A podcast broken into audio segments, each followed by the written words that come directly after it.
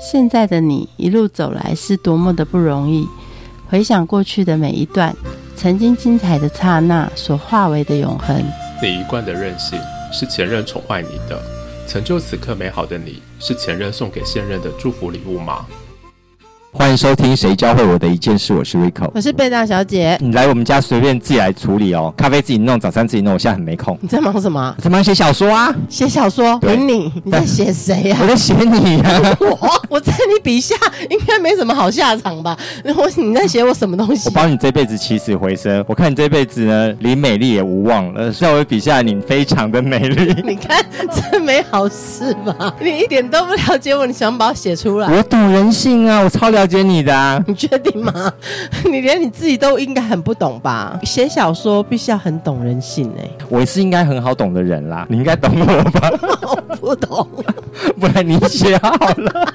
我不想写你呀、你要是在我的戏里面的话，大概第一场就大概直接就出局了，被怎么会被处死？我会啊啊啊啊都不死，然后又又复活、啊。我不是写 A 书哎、哎哎哎啊啊啊什么东西啊？坏人绝对不会马上就死的、啊，我会撑到最后一集跟你大决斗。好烦哦！想，我觉得你去写那个八点档好了。写书不是这样的吗？那是怎？样写啦？啊，我跟你讲，你真的这样不懂，你一直在这样想要写书，你这样的书根本就不会卖出去啊！我跟你介绍位朋友，他是出版《我在犯罪组织当编剧》的作者林廷义。欢迎廷义。Hello，大家好。出了这本《我在犯罪组织当编剧》，哎，对啊，里面的人物非常多，都要找这位编剧家来写他的人生。那你是怎么开始想要写这部小说？我在写这部小说的时候，起初只是一个概念而已，因为我就想到说，我们现在不管是年轻人或者是各年龄阶层的人，我发现现在这个社会大家都很容易去羡慕别人的人生这样子。那我其实我自己就很好奇啊，那如果每个人真的有机会去过一遍你羡慕的人的人生的话，你会有什么样的反应呢？这个概念就是造就了这本小说出现这样子。编剧编剧，那我要当孙云云。赵丹成收他的财产呢、先大笑三声，还有赵丹成是她老公。我可以写到第二集里面。你先重新投胎吧。第二部里面，你要帮我显示我是孙云云，好，没问题，没问题。我是瑞云云。翻白眼，你应该每天被打吧？好像被家暴。要写一本小说应该很难吧？我记得很多的电视写这样子，所有的小说家不是在很厉害的皇宫里面写，然后接很多电话说编剧写好了没？编剧想要求他求半死，不然呢就是在一种很破旧的一个榻榻米那边，灯光辉煌的一直在写字，还写，没有人理他。你是哪一种？我觉得其实现实生活中的作家好了，其实生活其实都是蛮规律的这样子。我不晓得其他的作者是怎么进行，但是就我自己来说的话，我通常都是自己一个人在家里的房间，从下午的时候开始写。那那先生，你的规律是从下午开始起床哦。对 对，这早上是要做其他事情嘛？对对对，所以你是几点起床的人？叫规律。通常大概都七点多吧。哇，好规律你耶！不规律，反而是你这个没写小说在那边我写的比较烧脑，因为我改文比较烧脑，你知道吗你知？道小说家其实是七点起床，知名小说家你的早餐、中餐、晚餐都吃什么？好像歪掉，以为吃这个就像那个小叮当吃那个作家汉堡一样，吃下去就会学。写什么？他吃什么东西之后，你可以照着他吃，然后写的东西就比较不会歪掉。我可能就可以早一点睡觉，真的。我像找那个小叮当的作家红豆饼。下午开始写，那都要写到几点啊？通常大概写到吃晚餐左右，大概六点吧。晚上大概九点又会继续开始写，写到大概十二点左右这样子。其实一天写作时间大概顶多真的在在写大概五六个小时就就蛮够了。就你这一本书，你这样子写完，感觉到在这一段时间你都在玩布袋戏，操纵每一个角色，过来告诉编剧说你你对你的人生哪里不满意，我来帮你改编剧。对，我觉得蛮，其实作家在某种程度上，就是他有趣的点，就是他可以去控制你笔下的每一个人物的发展，他要往左往右，然后甚至是生是死，其实都是由作者去决定。但是我觉得，呃，应该是说在写作的过程，其实你把整每一个角色的个性都设定好之后，然后场景你也都设定好，接下来就是安排事件。那其实就我自己感觉，你在起初的整个故事的架构都写的蛮完整的话，其实所有的角色自己会去对话，就是很自然而然的把他们在这个场景该做的事情，把它如实的呈现出来。好吧，那你告诉你妈妈，你对人生哪里不满意？你想变成谁？其实我觉得我自己还蛮满意我人生的，对，怎么会有这个念头啊？从小说半年就写完了嘛？差不多。对，半年让你收集哪些资料？你发现谁这么不满意他的人生在你旁边？应该你妈在跟你靠腰，对不对？不会不会不会 街坊邻居在跟你说谁谁谁的不是？不是不是，其实我就觉得这个概念大家都会羡慕别人，我觉得这是一个非常正常的嗯的一个念头，这样子，我觉得这个这是真的很正常。其实真正让我觉得发现一个有趣的事情，是我从我朋友那边听来的故事。在很久以前，就是有一个在小学的阶段吧，我听别人讲，然后就是有一个小男生，本身就是在念书的时候不是那么被班上同学受欢迎，然后也有被排挤霸凌的一个状况。他长大之后呢，他自己没想到他也成为了一个老师这样子。结果在当他成为老师的时候，他发现自己的小孩子在学校居然也遭受到了霸凌的状况出现，对他来说这是一个很很难接受的一件事情啊，因为他觉得这好像是他的命运被诅咒了这样。那所以他进而去找到我另外一位朋友，那我那位朋友他同时也在当老师。我比较好奇的是，他去找他那个那位当当老师的朋友的时候，他并不是去询问对方我该怎么处理这个问题，去帮他的小孩子，他反而是比较用指责的方式去骂对方，说就是因为你们当年你们如此对待我，所以才会造就了我们今天的一个被排挤啊、被霸凌的一个局面。那他就好像是他的人生被诅咒了这样子。那其实这个故事我听到的时候，其实我是蛮蛮 shock 的，所以我就觉得说哇，原来其实其实蛮小时候的生活经验真的会影响到蛮大的。你小时候是霸凌别人吗？其实没有哎、但是我觉得我小时候虽然没有主动去排挤人，或者是去真的去霸凌别人，但是我觉得我反而就是像一般大众会做的，就是站在旁边，并没有特别的去挺身而出，去帮人家去做什么这样子。当然没有真的去欺负他，但是我觉得事后回想过来，其实这些被霸凌的同学们，其实应该都很渴望让当时会有一个伸出援手的人去救他们这样。对呀、啊，我们都希望有个英雄啊！哇，那你写第一本小说就变成畅销小说家哎，所有的博客来到处每个书店都可以看得到，这种感觉应该是很好吧？第一本就一炮而红，其实还还不敢这么说了，但是就是蛮多就是朋友喜欢，然后就是透过大家的宣传这样子。因为我觉得题材非常的好，对不对？嗯我觉得这本书并不算是我呃真正的呃，应该说我现在写的这个我在犯罪组织当编剧这本书，它是我第一本在各通路会出版的书。但是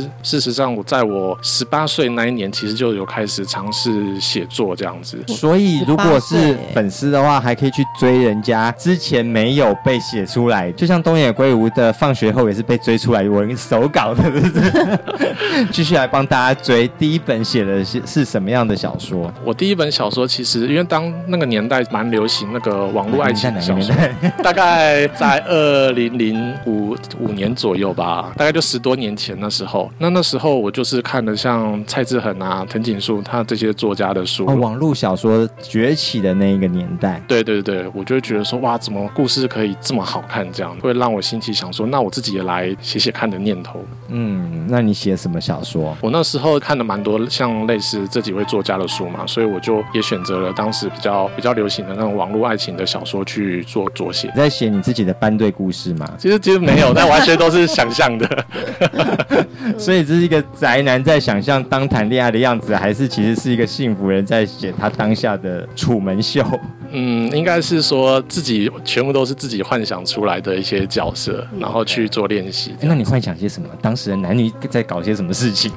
我记得我那时候想了一个主题，就是一对男女朋友在年轻的就是学生时期，就是没有顺利的在一起。他们十年之后，因为一些契机，然后还有一些约定之后去做重逢这样子。陈那不是抄你十年前的西雅图夜未眠？好像像 有点像哦，这个五年的剧作写出来之后，你打算如何发表它？我那时候写完，因为花了五年的时间嘛，然后觉得哇，我我自己好像哎完成了一件很不得了的事情啊，那我就兴冲冲的拿去找了台湾很大间的出版社去投稿嘛，哪一家啊？这 就不方便再透露了，反正那时候最大家也没几家嘛。哦，好 什么插帮插流，是不是？去投稿之后，大概很快的，大概几个礼拜吧，我就收到对方的回复。不过就哦是、这么果决，对，那马上就是自式的退稿文这样子。那时候我收到的时候，其实并没有特别的沮丧啊。虽然照理说我花了五年的时间做了一件事情，好像应该要很挫折才对啊。但我觉得我那时候现在回想起来，那时候还蛮平静的。所以那时候完全也没有扼杀你继续创作的动力，你继续写。没有哎、因为我觉得写作的人会有一个特点，就是他容易站在不同的人的角度去思考这个问题。这时候我就会想到说啊，为什么编辑要拒绝我呢？嗯那其实你仔细去思考，因为他们毕竟真的、啊、他们这么忙，那要看一个 nobody 的十万字的书，其实对他们来说，可能真的也没有那么多的时间啊。那我就从这个角度去思考说，如果我真的要成功的话，那我该怎么去调整我的策略？这样子。对啊，汤姆汉克斯出了第一本小说就大卖。因为他叫汤姆汉克。那你觉得，如果从现在你的眼光回去看那一本书，你会接受是退稿，还是其实应该出版？其实，如果我现在来看的话，我会蛮庆幸我当年的书没有这么就这样被接受，然后出版这样子。为什么你你评断当年的你的文那本书有哪些问题？我觉得当年应该还是说那时候还是学生嘛，所以说除了文笔上真的是比较稚嫩之外啊，那整个剧情的就是安排啊，还有整个的结构，可能还是没有这么的完整。但是我很感谢那时候我自的自己有花了这么长的一段时间去写了一本书，因为那这是一个很难去替代的一个经验，然后所以就慢慢练习。那也幸好当时候没有放弃这样子。哇，那你现在的进步是什么？上什么课来的吗？什么文教基金会所开的创作班吗？还是作家班？没有哎、其实这一切一切其实都是我自己靠，应该算是自学啦。我并没有去上过任何的正式的那种写作课程。那我觉得所以现在在上写作课的，告诉你，弄不好啦，你唔好去啊，你唔好过去啊，都卖不要浪费钱啊。所以我觉得靠着大量阅读其实是最有帮助的，因为你必须要，其实任何的学习都是从模仿开始嘛。你要先从知道那些厉害的作家他是怎么完成的，那你就先看他完成的东西长什么样子。那老师都看什么？七侠五义 对我好像看过，但是太太久了。对啊。好？那你都看最近看什么书？来帮我们介绍一下。我最近蛮常看那个日本的小说的作家，其实我自己也蛮喜欢，有一套书叫做那个《夏丁火箭》，这一套书也是最近就是刚出版的一的一套新书。好像有日剧版啦。它主要是在讲，就是在日本夏丁这个地方，那有一间就是小的小型的一间中小企业的工厂，他们都是在做一些比较精密的一些设备这样子。他们那时候其实会得到一个契机，就是有大企业想要跟他们采购，就是一些零件，然后作为他们未来发射火箭的一个必要的一个零组件这样子。对于一个小企业来说，这是一个非常难得的机会，但是他们真的有能力去完成这件事情吗？其实光这个主题对这个小企业来说是一个非常有意思的的一个问题啦，因为它必须要经过非常多的挑战，才能达成他梦想的一个目标。那我觉得这套书其实它整本书其实都是在讲一个梦想跟现实，那你们要去如何去去挑战它的一个过程。这么正能量哦！这个公司里面没有内斗吗？有，当然有，只是我不要暴雷这样。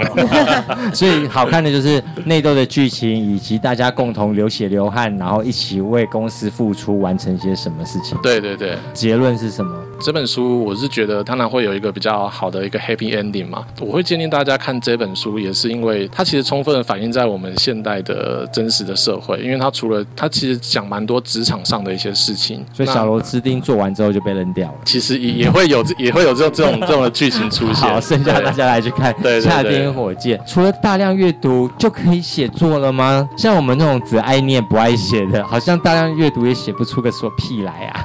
写作的话，应该说，其实我自己觉得，在写故事，其实就是在讲一个像人情世故的一个过程，这样子。对于作家，或者是对任何想要从事创作的人来说，你可以接触到越多的人，或者是碰到越多的事情，不管是好的，或者是很很不好的。所以这要跟你的身世有关喽。你这么懂得人情世故，你是苦儿流浪记吗？没有没有没有，其实我自己也没有特别接触特别多非常多的人，但我觉得我自己五岁街头，七岁要面，九岁翻垃圾懂这种励志故事。应该说，如果有去专心的去观察每一个你碰到的人，然后去看他，哎，为什么他遇到这件事情会做出这种反应？那其实每个人做的反应都不一样。那去去想他背后的的一些原因，是蛮有意思的。这样，我们知道书中的编剧，他其实真正的身份是在医院里面工作嘛？对，这也是你真正的身份吗？对。哦，所以你在医院看到很多的贵妇嘴脸，还有很多的所谓的院长嘴脸喽。帮我们说一下那种贵妇药床和院长拒绝人家的嘴脸。呃，医院对大家来说其实就像是一个，是那种感觉像白色巨塔嘛，因为大家觉得好像好像高不可攀，那里面不知道在在玩什么，这样就是有病的才会去啊。对，真的就是有有求于于那些医医疗人员嘛，有事的人才会去。对对对，大概是这样。那我会觉得，其实像像我可以分享，在我在医院的时候，其实你看了哪些脸谱？呃，因为那时候其实刚毕业嘛，毕业之后会觉得说，哇，很多事情就是应该有他的一些规矩啊，或者是他的一些背后的逻辑，或者说以前学的那一套，照理说出社会就是用那一套嘛。但我发现，其实，在医院它并不太适用，或者是说，其实并不是说在医院不适用，而是说在真正的职场来说，它根本就不是在讲过去的那一套。哦，你在告诉我说，长庚大学教的跟长庚医院教做的不一样。哦，长庚教的是屁，其实那个叫叫打基础，紧张了。对，我要我要我要修正一下。看到什么样的人，然后能帮助你的小说笔画这个人活灵活现更厉害。像比如说在哦，比如说我在医院的话，我曾经有碰过一件事情，像像哦，比如说假日的时候有遇到其他的单位的贵宾要来做试导的一个情况嘛。那但是那时候我虽然是那个单位的一个负责人，但其实我那时候是没有被另外被通知的。那变成说我那时候就没有出席。那想当然就是下个礼拜开会的时候，一定是被钉在墙上啊。那这什么难听的话都会被骂嘛。但是那时候其实我自己觉得也蛮蛮委屈的。那怎么会啊？就明明就没有人通知我啊！我最我当然没有出现嘛，怎么会怪我这样？其实事后会想啊，其实，在职场上根本没有那么多所谓的那种理所当然还是怎么样，就是你事情没有做好，真的就是没有做好，没有那么多理由啦。那时候也会慢慢让我去思考说，哎，其实我们真实的职场或者是真实的社会，其实并不是像在学校学的那么样的单纯。当时你在被定的时候，你还会灵魂出窍，想想其他人在骂你的个性角色如何揣摩他的剧情吗？其实当下在被骂的时候，你就觉得很干而已，但是你就是尽量不要把那些难听的话听进去就好了啊。这是长官在定你的时候，你可以观察到所谓的人情世故。家人支持你写作吗？我觉得我自己很幸运的地方是我所有的家人都蛮蛮支持我做这块。其实走创作并不是这么的容易啊。那我很幸运，就是大家都还蛮就是算喜欢我写的东西，那也会继续支持这样子。这真的很幸福哎，不然很多人家人都酸言酸语的，不知道你在写什么，对不对？你写能吃吗？从学校离开，然后一直到出社会之后，我觉得对我自己来说，我觉得我自己有一个蛮大的一个困难啊，就是说我不知道该怎么去拒绝别人这样子。有时候反而是这样，当你不知道如何拒绝别人，然后你又想要去试着去讨好别人，然后不要打坏彼此的关系的时候，别人反而搞不清楚你要什么。有时候会觉得对方可能会因为你这种模棱两可的态度，反而让人家更更不爽这样子。我因为我自己观察到我自己，哎，有时候会出现这样的问题。那我但是我发现其实蛮多人也会有这种问题，因为我们常常在这个社会，大家会蛮讲求，就是啊，你不要起冲突啊，不要跟人家有什么太多的纠纷嘛。那大家其实有时候就会变成你不知道怎么去拒绝你你不想要的事情这样。如果是不知道怎么拒绝别人的话，你根本不要当作家，你当编辑呀，这样所有的作家都有出头天了。对，那这样你们的书就买不完看不完。你是如何知道编辑角度在想什么？这是在怎么地方学会知道编辑要些什么？就像我当年就是我大学，然后那时候花了我总共花了五年的时间写完我第一本书这样子。对，那那时候台北爱情故事，对，很开心的丢给出版社，那出版社马上就是回你一篇自式的推稿文嘛，就是你试着站在对方的角度去思考，说啊你任何的名气都没有，你只是突然就拿了一个这么长的作品过来，其实对他们来说真的也不知道该该怎么办。当我想通这个道理之后，我就想说，那我改在那时候我在 PT PTT 上面连载，就想说，那我就先从在网络上连载，连载到让你们知道我是谁，让你们主动来找我，这个方式总总行了吧？那时候我就刚好在写论文吧，我就把我论文的某一部分的资料，我就把它改写成一个一部小说，那就在 PDD 上面做连载。那大概差不多不到一年左右，我就接到那时候退我稿的出版社，他主动来找我，希望我成为他们的签约作家这样哦，小度也丢哈。那你有没有跟他讲说你当时退我稿？没有没有没有 没有，就是因为你当本来是签约金这么便宜的，你退我稿价钱，谢谢你曾经拒绝我，谢谢你曾经拒绝我。总结你学到编辑要什么，来透露一下，让我们大家在丢小说的时候更顺利啊。编辑到底要什么？其实我自己跟编辑接触的经验，我觉得，因为毕竟现在还是一个商业的市场嘛，编辑他们在出任何的书的时候，其实对他们来说都是一种投资。那他们投既然要投资，他们一定要找好的标的物，或者是找有潜力的人做培养。所以相对的，我会给一些就是年轻的、比较年轻的朋友一些建议。我会觉得说，你继续努力去锻炼你的文笔，但是同时你要在网络上累积你自己的一点点的一些知名度，或者是说你的作品先让人家看见。现在这个市场，你与其说你自己多厉害多厉害，你不如就直接把你写的东西丢到网络上，因为现在自媒体太发达了嘛，你直接让市场去检验你的作品到底 O 不 OK。如果你真的 OK，其实机会真的会一直过来。光是送麦当劳、送咖啡也没有屁用。知道编辑要什么，总是还要自己有些本领吧。写小说其实真要天才才写得出来吧。应该说，其实呃，会选择去写小说的人，他当然对文字本身会有一定的敏锐度，但是呢，他并不是像外界认知的啊，你就是有天分啊，你就是对这一块就是天才，所以你才有办法写故事。但我觉得这其实算是一种误解啦，跟任何的职业或者是技巧一样，它都是有有一个规则可以去依循、可以去学习的这样子。什么样的规则啊？比如说，我们要帮小贝姐写她的今生如何还我票票权的故事，这个规则要怎么套啊？我没这困扰哎、如果是以这个素材的话，那像刚才说要要变漂亮，变漂亮就是一个目的。写任何的，不管是你们看电影或看小说，在前几页或者是在前几章的时候，就会出现我们故事的主人公他的目的是什么。既然他有目的，那他势必会迎来困难。那他的困难要如何去透过努力来解决？或手段来？对对对对，那你有时候我们在写作的时候，会为了让精比较故事会比较精彩好看嘛，所以会加入一些转折这样子。那可能他努力了很多，但是呢啊，没想到又又跌得更惨这样子。这时候他必须要一个反转，让他往上，最后得到他想要的结局，或者是他又走到一条他甚至认为觉得哎，外表对他来说其实并不是真正重要的事情，这时候又展开了另外一个新的故事这样我。看下一本是你耶。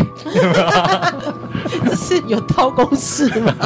很多人写小说之前要先画族谱吧，画的像比比《红楼梦》还复杂的族谱，你需要这样画吗？在你的那个人物编剧里面，哦，我自己是比较没有事先拟好大纲的的那一派这样子。我觉得我自己在写作的时候，算是我知道这本书想要讲的概念是什么。随着故事的发展，就像我刚刚说的，我会让人物自己去去讲话，让人物自己去碰撞，然后产生故事这样子。所以我会比较比较像是没有特特定的大纲在写这样子。这样最后人物都不会乖乖的按照你原来的规划里面变成那样子，他会走出自己那一条路。哎，对对，有可能，有可能就是可能走到某个阶段，某个角色觉得，哎，我差不多该该死掉了，他就自己就 就该遇到这样的事情。那你在这本书里面哪一个角色没有乖乖的按照你当时的规划走出另外一自己的天？大致上，我现在回头来看，其实每个角色都有在他该走的位置上。有一个角色让我很印象很深，但我忘了他叫什么名字。编剧旁边那个年轻打手，哦，对他，嗯他其实我是买了一个，等于是说那个那个年轻人，他的角色跟他自己的爸爸有点闹矛盾，有点冲突这样子。凯文的这个角色有按照当时你的设定走，还是他自己活出他自己的角色的天？嗯，我觉得当初我是埋了一个梗给他，但是那时候其实我还并没有那么的清楚，说我该怎么去控制这一条线这样子。但那那时候我就觉得说，哎，其实他跟他爸爸之间其实存在了某种程度的一个一个矛盾嘛，因为他我在里面他的设定他是一个天才，一个一个一个孩子他是天才，那他的身手又非常的好。其实像遇到这样子的人，等于是说他已已经算是一个人生胜利组了，那他为什么还要选择去做逃避的一个行为这样子？那他背后一定会有很多的冲突嘛。其实相对来说，因为这个这个角色在第二章的时候也会带出的一个那个老师，他也是有有被霸凌的一个状况。我会希望就是让凯文去代表那个一个导师的角色去解答了那个第二章的主人公的一个心理的疑惑，因为他们同时都面临着差不多类型的一个状况这样子。所以这就是你亲友在看你的，跟你妈说的啊，这个医院厚厚的工作不做了，然后跑去那边写东西，对，就是某种程度凯文的抗议，对不对？差不多是这样。写小说教会你什么一件事？觉得写小说除了刚刚讲的，让我我们去更观察别人，然后你会更懂得一些人情世故之外，我会觉得写小说是一件有趣的事情。它在于说，它你用最低最低的成本，然后你去经历了非常大的一个麻烦的事情。你可以被外星人绑架，你可以被人追杀，但是你去想象这个样的情境，你该去怎么去处理它？当然，透过很多过程去把它合理化嘛，甚至出现了一些嗯，比如你有有一些不合理的设定也可以这样子。无论是写作或者是读者在阅读故事的时候，那个过程就是你是用最少的成本去经历一个非常大的那个麻烦事。那我觉得这是一个蛮过瘾的事情。谢谢。节目的最后，一起来听米津玄师的 demo，我们下次见，拜拜。最後にあなたが教えてくれた言えずに隠してた暗い過去もあなたがいなきゃ